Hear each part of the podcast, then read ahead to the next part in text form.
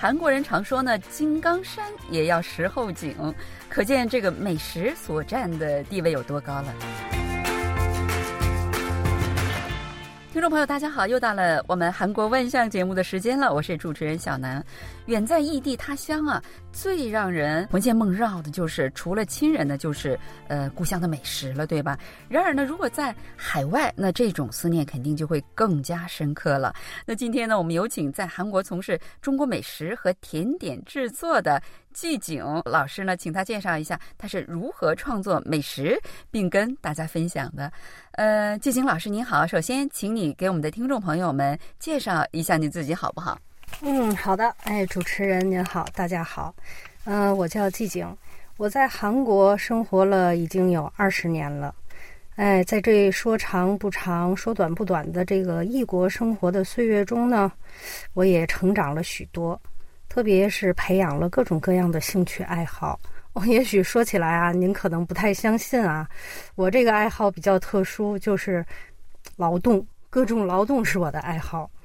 那在工作之余呢，劳动，呃，是我最好的一个休息方式，并且最终呢，将这个劳动的成果与周围的朋友们分享呢，也是我感到最快乐的一件事儿。嗯，你刚才说你在韩国生活了将近有二十年了，真是可以说你人生里面可以最美丽的这里一段时间都是在韩国 青春时期。对对，青春时期是在韩国度过的。对呀，那能简单的跟我们说一下，那你这二十来年？就是你最重要的时间在韩国度过，那你肯定有很多很多很认真的一些想法哈。那就是简单的介绍一下，你觉得你这二十年在韩国过得怎么样？而且韩国给你一个呃是什么样的印象啊？嗯呃，我觉得韩国的生活对我来说呢，我觉得还是挺好的。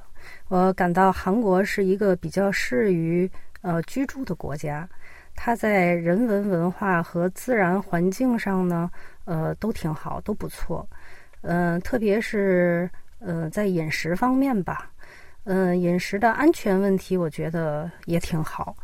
嗯，在外面就餐的时候，可以放心的食用任何的食品，不用特别担心。这个是我感到比较满意的一个情况。嗯，啊，您说到这一点哈，我觉得，呃，在韩国吃饭真的就是说没有，呃，基本上没有人会担心这家餐厅他会用一些什么不好的东西啊，从来没有呃这种担心。您说的这一点，其实我觉得可能韩国人听了，呃，反倒会觉得有点奇怪，为什么要担心呢？对吧？呃。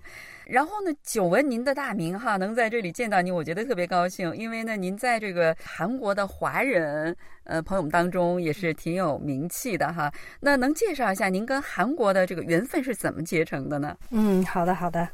嗯，说起来这个缘分呢，还是我先生啊，他是中韩建交以后首批来到中国留学的留学生。他在韩国本科的时候呢，学的是汉文专业。所以他对中国的历史啊、文化呀，呃，很感兴趣。那么接触的也比较早。那一建交以后呢，他就呃来中国留学了。我们在学校认识，后来结婚以后，我就跟随着先生呢来韩国居住，嗯，定居在首尔。这样一过就二十年过去了啊，时间很快。我来韩国以后呢，一直都是从事汉语教育工作。啊，一直到现在，嗯。刚才季景老师来的时候，我也看到他跟他的先生，他的先生这个中文讲的也是非常非常的棒，真的可以说，我觉得，呃，这个韩中之间的这个可以说是一个亲中派了。我觉得，居然能跟你在一起生活，嗯，那呃，你最近都在忙一些什么事儿啊？最近现在已经马上要到中秋节了嘛。呃，周围的很多朋友呢，这个思乡的这个感情要，更加浓重起来了。那么大家呢，都纷纷的希望呢，我做一些呃代表咱们传统节日的这个食品，那就是月饼啊。最近我忙着呃在家里制作月饼啊，分享给周围的朋友们。这个是我最近呃主要忙的一件事儿。对我说的，在这里久闻您的名气呢，也是呃，听说您在当地的这个华人当中很有人气，因为你经常给他们做好吃的哈。能简单的介绍一下这些情况吗？嗯，说起这个制作美食，这个起因呢还是挺特别的，因为我是刚才说了，从事汉语教学工作嘛，呃，在开始起初的时候教学生中国文化课程。这个教材中呢，就少不了咱们的传统节日，例如端午节呀、中秋节呀。那当然，自然这个代表性饮食，那更要介绍了。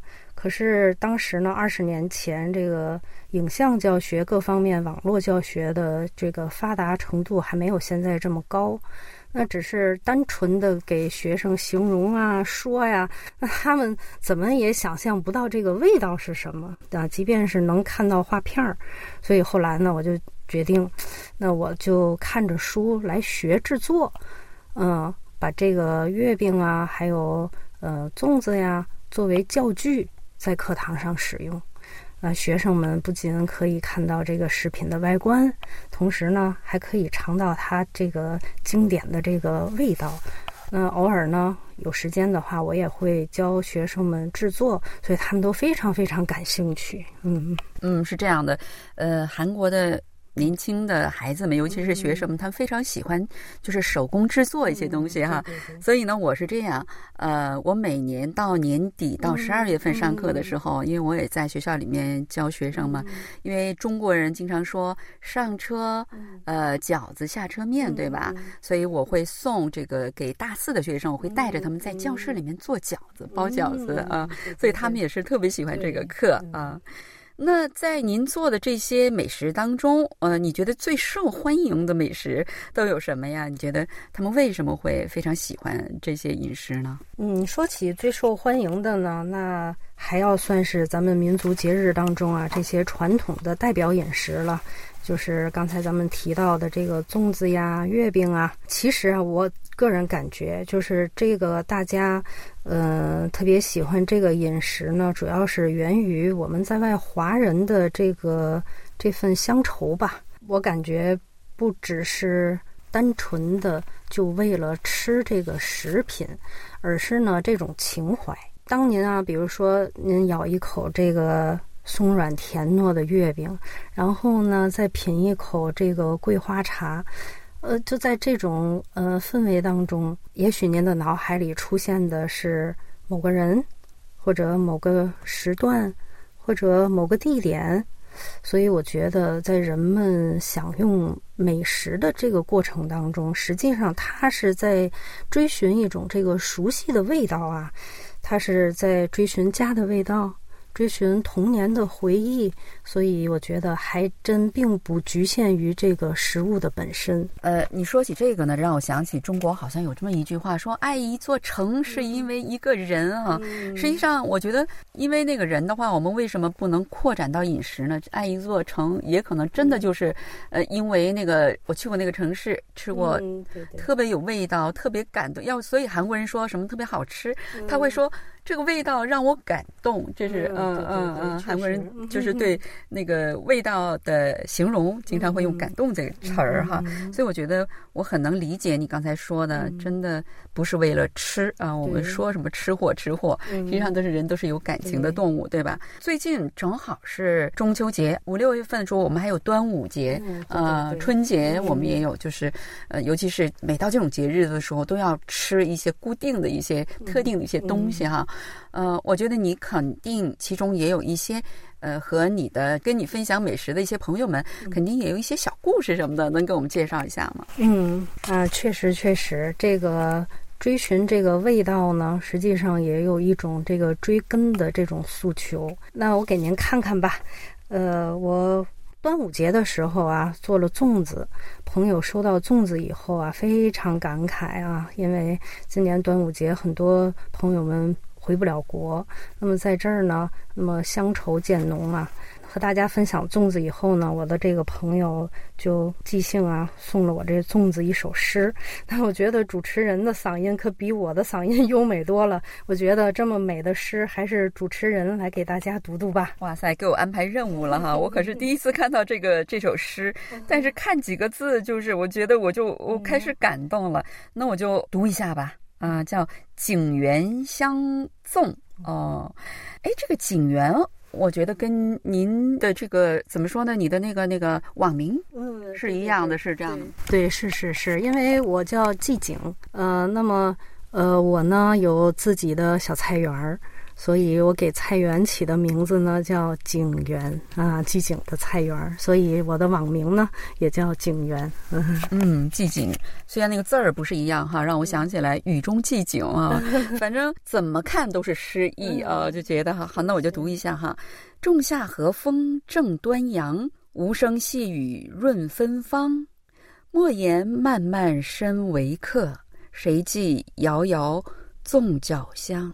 哇天哪！我现在不能给你们看，我现在浑身这个汗毛一下子竖起来了，没热泪盈眶啊！真的是太感人，而且，对呀对呀，客呃，马上能感到这个身为异客啊，在他乡思念故里的那种情怀。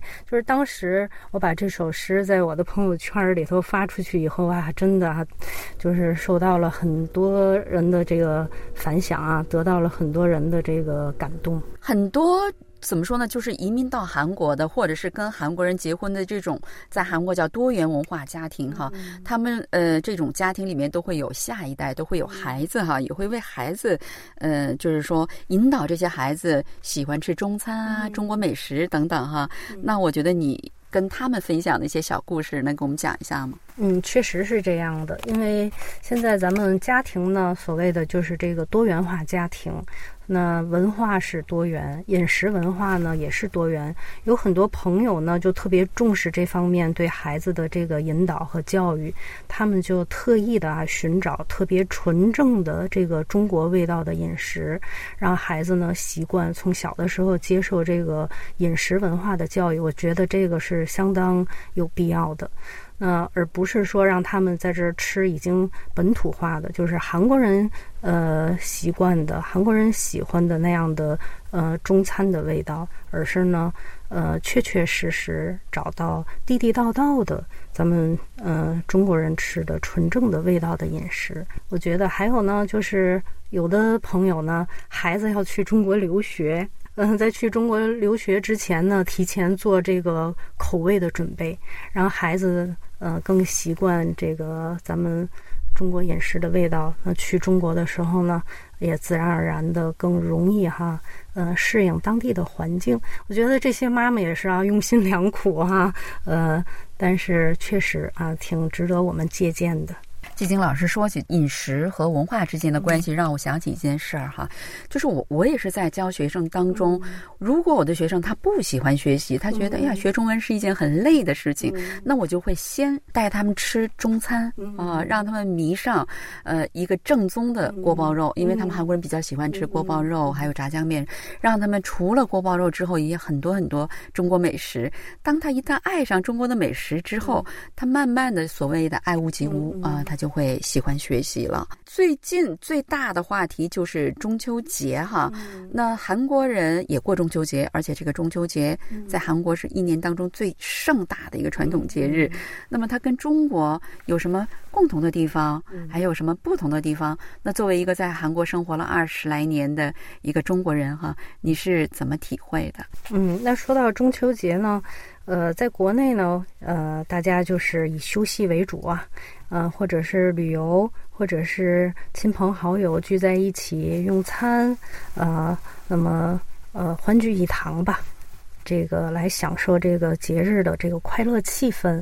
而在韩国呢，呃，就特别是我的家庭吧，我来说说这个特别有代表性的。嗯，我的家非常传统，嗯，到我儿子这一代哈，我们是第四代长孙家庭。我婆婆家每年过中秋节或者是春节的时候都要祭祖。那有的人常常说祭祀，实际上不是祭祀，祭祀是纪念就是往生的嗯老人们。那么祭祖呢，就是列祖列宗，纪念列祖列宗。嗯，一般的时候，我们是在中秋节的前一天，呃，准备各种饮食啊，作为贡品。等到了中秋节早晨的时候，一清早，嗯，亲戚呢都来，都来这个呃长房家，那也就是来我的家。真的来齐了的话，三十多个人，嗯，规模很盛大。然后呢，进行这个祭祖的活动啊，要呃磕头、上香、敬酒啊，这个非常传统。近几年来啊，我的婆婆特别善解人意，就是她也觉得我在中国的父母年龄也越来越大了，所以她呢希望我回中国呢，就是多陪陪中国的父母。所以近几年来中秋节我没在韩国过，不过今年也回不去国，所以我打算呢今年在婆婆家多尽尽孝心吧。呃，韩国人非常重视这个祭祖的活动啊，我觉得对他们来说也是一种信仰哈啊。他当然也有可能有基督教信耶稣，或者是信佛教，呃，但是对祖先、对自己祖上，包括自己。去世的父母一代哈，他们的这种信仰呢，我觉得有的时候会约束自己，就是做一个很正正直的人。所以他们有的时候有一些不好的结果，出现了一些运气不好的时候，他会说还是我对祖先心不诚啊，然后就会有的时候是改邪归正啊，或者是就是举行一些什么祭祀祭祖的时候，就是更加精诚啊，准备的东西更加多。实际上我婆婆也是啊，她现在年龄很大了，都快八十岁了，在体力。上实际上已经跟不上，但是他就是像您说的这个心理状态，他就觉得这么多年啊，一辈子对祖上都这么尽孝尽忠。如果虽然到老了，因为自己的体力不支而对祖先有了怠慢的话，他就常常说：“呀，这个将来对你们都不好啊。”所以，他现在还是相当认真的准备这个祭祖活动。这个祭祖活动真的是非常的累，所以韩国的媳妇儿们每次举办一次这个祭。组活动之后都会病个一两天这样子的哈，所以但是他们为什么乐此不疲的做这件事呢？他们觉得这样我这样做才会对我的子女下一代和下下一代呃会好，所以我觉得这种也是一种先人对后人的爱哈，我觉得值得纪念，对吧？如果这种人过世的话，那中秋节呢是韩国人最大的一个盛大的一个传统节日，但是今年这个中秋节就特别的不一般不寻常，因为疫情嘛，那想必在为那么多中国妈妈做月饼的时候，你的感受哦也会很深刻吧？因为我看你经常给他们寄月饼的时候，真的是一大箱子一大箱子的哈。呃，我觉得你也没有时间休息。那在做的时候，我觉得你心情肯定也是挺澎湃的。我觉得肯定是不寻常。嗯，确实，今年的中秋节呢，呃，显得不寻常。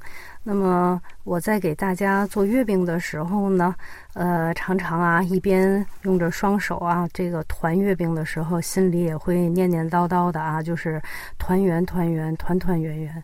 因为这个月饼实际上最初的时候它就叫团饼，嗯，那么因为团圆嘛，所以吃这个月饼。嗯，韩国人还有一句这样的话，就是你给别人带福的时候啊，是给自己积福。那么我也是啊，每次给大家就是带去更多的这个口福啊，我也希望我的呃福也多多呀。通过我给大家呃带去的美味，那可以解大家更多的乡愁。